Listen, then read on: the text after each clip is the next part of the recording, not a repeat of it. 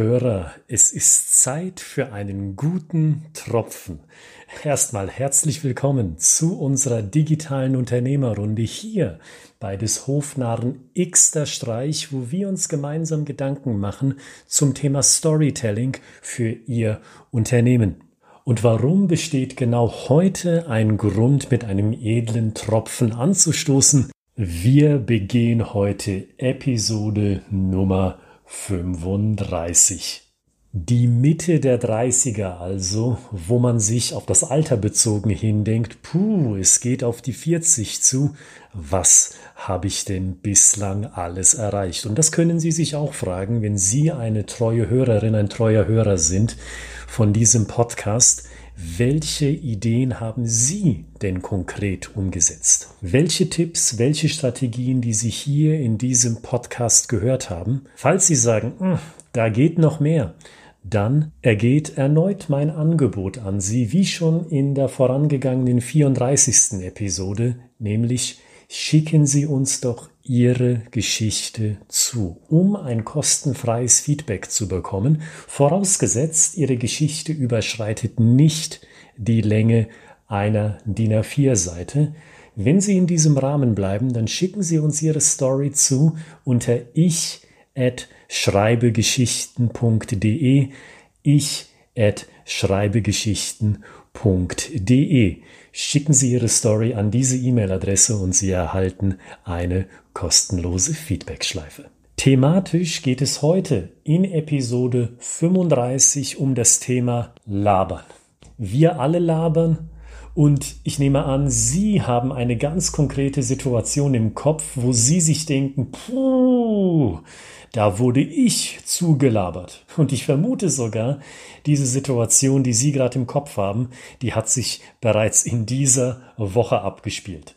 Nun, wir wissen, dass Labern nicht gut ist. Das Wort hat ja einen eindeutig negativen Touch. Aber warum ist das eigentlich so in einem beruflichen Kontext jetzt einmal gesehen? In meinen Augen ist es nicht unbedingt die Länge der Zeit, die wir alle oder jemand anders benutzt, um zu reden. Weil wenn das Thema super spannend ist, da kann man von ihm oder von ihr gar nicht genug bekommen. Von der Person also, die redet. Labern bedeutet deshalb für mich zu viel von dem erzählen, was nicht relevant ist. Und wissen Sie, ich kann Ihnen auch das sagen. Selbst im Kontext einer Story können Sie ins Labern kommen. Und das sogar sehr einfach indem sie schlicht zu viel von ihrer Lösung erzählen. Und da werden einige aufschreien und sagen, aber Herr Gritzmann, ich muss doch viel von meiner Lösung erzählen, weil ansonsten beißt der Kunde oder der Interessent doch gar nicht an.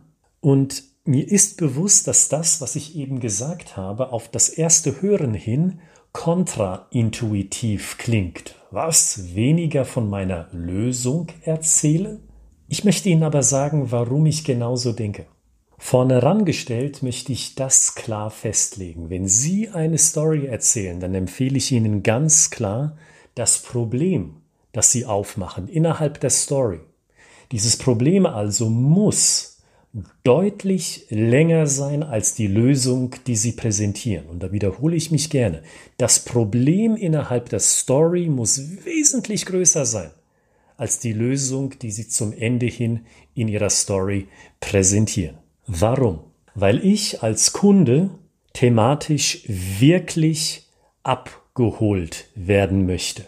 In vielen Stories, die ich sehe, in Form eines Videos oder in Form von einem Text, da sehe ich allerdings allein eine Karikatur von einem Problem und von dieser Karikatur wird sofort auf die Lösung gesprungen. Man will ja verkaufen nicht wahr?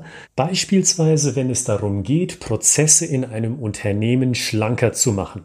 Stellen Sie sich einmal vor, Sie sind Developer in einem agil arbeitenden Software-Team. Und wissen Sie was? Schauen Sie sich in dieser Gedankenwelt einmal nach links und nach rechts um. In der Welt dieser Geschichte befinden Sie sich gerade in einem Sprint Review Meeting. Das heißt, Sie sitzen zusammen mit Ihrem Team, dem Product Owner und dem Scrum Master an einem Tisch und beraten zusammen, wie produktiv war eigentlich der letzte Sprint. Die letzte Etappe also innerhalb Ihres aktuellen Softwareprojektes. Und wissen Sie, was das Problem ist? Dieses Sprint Review Meeting ist bereits das dritte innerhalb nur einer Woche. Also sitzen Sie da, ziemlich gelangweilt und ehrlich gesagt auch mit einem verwirrten Ausdruck auf Ihrem Gesicht. Weil innerlich denken Sie sich, was hat das eigentlich noch mit agiler Softwareentwicklung zu tun? Wenn wir hier alle in einem Meeting sitzen und über Produktivität reden, Tag für Tag aufs Neue, anstelle tagtäglich wirklich produktiv zu sein.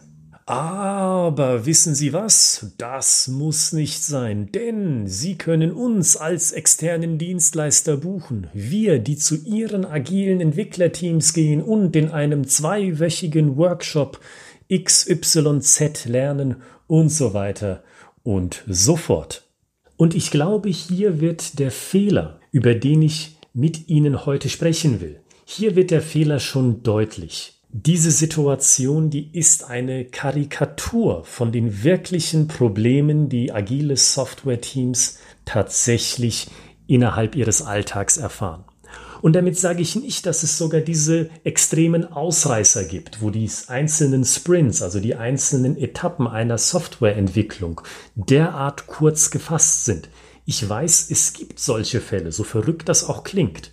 Was ich meine, ist die schon fast lapidare Art, mit der ich eben die Situation erzählt habe, eigentlich nur, und ich glaube, dieser Gedanke kam auch Ihnen beim Zuhören, einfach nur, um möglichst schnell ein Sprungbrett zu haben, um Ihre Lösung zu verkaufen, über die Sie dann groß und breit erzählen können. Und das, beziehungsweise so sollen Sie Stories bitte nicht erzählen.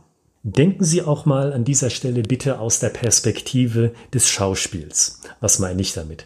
Wenn ich auf der Bühne stehe, was in der Gegenwart sogar ab und an noch vorkommt, dann weiß ich, dass sich Gefühle, in dem Fall negative Gefühle, weil irgendetwas nicht funktioniert, dass diese negativen Gefühle Zeit brauchen, Geduld brauchen, um sich in den Köpfen des Publikums wirklich zu senken. Machen Sie mal kurz gedanklich selber die Überprüfung, denken Sie mal an Ihr letztes Theaterstück, das Sie besucht haben. Das Problem der Geschichte, das da auf der Bühne entfaltet wurde, sind die Schauspieler da im Galopp durchmarschiert, um derart rasend schnell zur Lösung zu kommen, worüber sie sich dann lang und breit ausgelassen haben, also gelabert haben. Ich glaube nein. Das Problem, das wird langsam etabliert, damit es seine Wirkung zeigen kann. Und genau das empfehle ich Ihnen auch beim Erzählen einer Business Story. Beispielsweise, lieber Entscheider, sagen Sie, haben Sie jemals diesen einen Scrum Master getroffen, der von sich gedacht hat, er sei agil, mit seinen Handlungen aber klargemacht hat, nicht nur Ihnen, sondern dem gesamten Team. Agil, das sieht anders aus. Und wenn dem so ist, können Sie mal kurz ein mentales Bild in unsere Köpfe hier zeichnen, woran Sie das gemerkt haben. Sie merken schon, diese ersten Sätze alleine, die drosseln das Tempo der Story massiv. Sie beginnen, und das ist der erste Unterschied, mit einer Frage. Sagen Sie, kennen Sie Punkt, Punkt, Punkt. Und diese Frage, die ist mehr als nur eine rhetorische. Darauf wollen Sie wirklich eine Antwort, wie Sie im Verlauf dieser Anfangssätze der Story gemerkt haben. Sie geben dem Interessenten also die Möglichkeit, sich sofort in die Story mit einzuschalten. Auch durch das Element, dass sie sagen, können Sie uns mal ein mentales Bild in den Kopf setzen. Nicht Sie sind dann der Storyteller, sondern der Interessent. Sie arbeiten zusammen an dieser Story. Und das Bild, was der Interessent oder die Interessentin dann zeichnet, mental gesehen, das können Sie ja wieder als Aufhänger nehmen, dass Sie dann sagen, sehen Sie, und ich kann Ihnen sagen, im letzten Quartal, da hatten wir ein Unternehmen als Kunden gehabt, bei diesem war genau dieselbe Situation zu beobachten. Wissen Sie, wenn Sie jemals Teil genau dieser Softwareentwickler gewesen wären, von dem Kundenunternehmen, von dem wir gerade sprechen, dann wäre Ihnen bei einem Meeting das Folgende aufgefallen. Denken wir uns mal gemeinsam in die folgende Situation. Sehen Sie? Sie greifen das Bild auf, das spontan im Gespräch aufgekommen ist und füllen dieses Bild mit authentischen Details, die Sie aus Ihrem Erfahrungsschatz kennen. Und Sie binden die Elemente ein, die Sie aus einer Story kennen, wenn Sie den Podcast bereits über längere Zeit zuhören. Sei es der Bezug auf Personen, die Handlungen, die Personen tun, die Orte, an denen sich Personen befinden. Und Sie können sich jetzt schon vorstellen, dass diese Art von Problemerörterung wesentlich länger dauert als in der ersten Story, die ich Ihnen vor ein paar Minuten erzählt habe.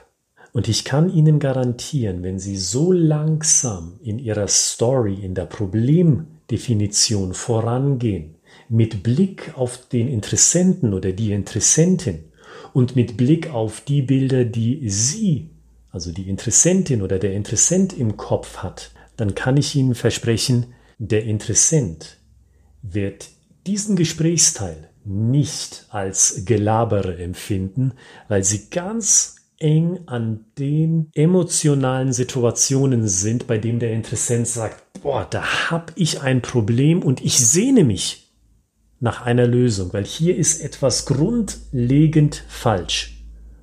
Und wenn Sie so nah an diesen emotionalen Momenten entlang gehen können mit Ihrer Story, dann wissen Sie selber, ohne dass ich Ihnen etwas sage, das ist garantiert spannend für die Leute, die Ihnen zuhören.